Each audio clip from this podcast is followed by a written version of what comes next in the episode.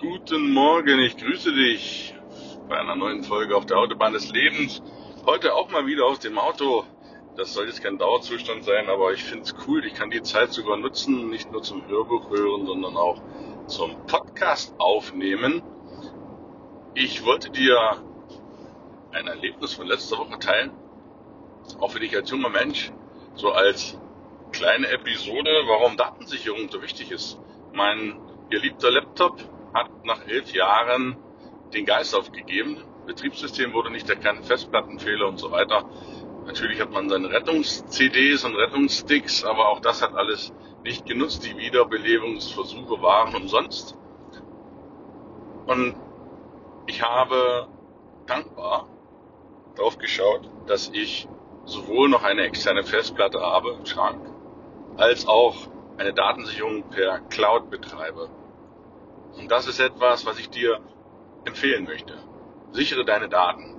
Es kommt nicht auf die Programme an, auf die Software, auf die Rechner, die du hast. Die gibt es wie Sand am Meer. Du kannst dir jeden beliebigen Rechner kaufen. Du kannst dir vom Desktop über Laptop, über ja, Smart-Geräte, Tablets, wie auch immer.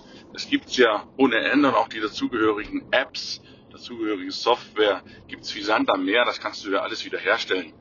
Was du dir aber nicht wiederherstellen kannst, das sind deine persönlichen Daten, das sind deine Projektentwürfe, die du in liebevoller Kleinarbeit manchmal Monate, Jahre lang entwickelt hast, die sind schützenswert.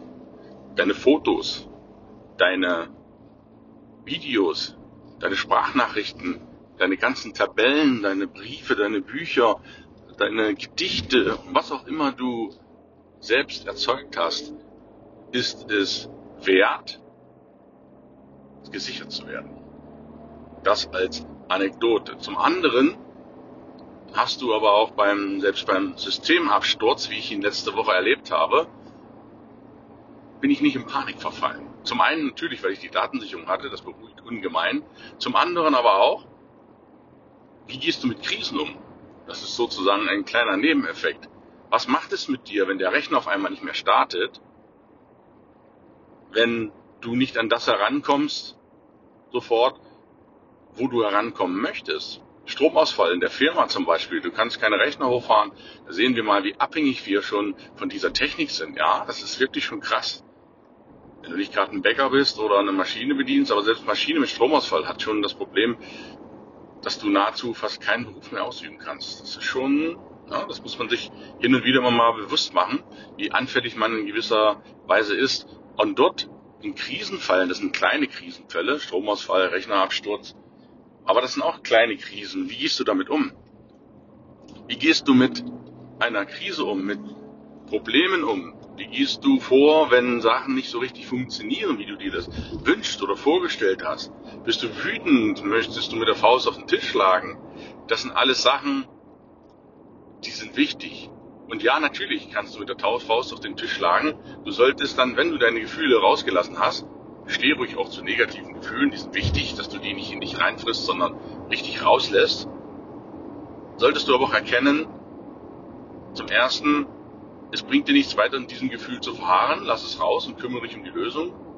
Und zum anderen, dass diese Gefühle auch gut sind. Dass sie wichtig sind, um nicht hineinzufressen, und dann irgendwann zu explodieren. Lieber übe dich in kleinen Katastrophen, regelmäßigen Ernstfall, dann hast du im wirklichen großen Ernstfall den Riesenvorteil, dass du gelassen und überlegt an die Sache rangehst.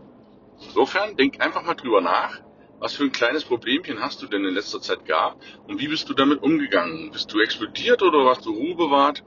Das würde mich mal sehr interessieren. Wenn du magst, schreib mir gerne eine Mail ich freue mich auf deine Nachricht und wünsche dir heute erstmal einen grandiosen Tag. Liebe Grüße, dein Gunnar.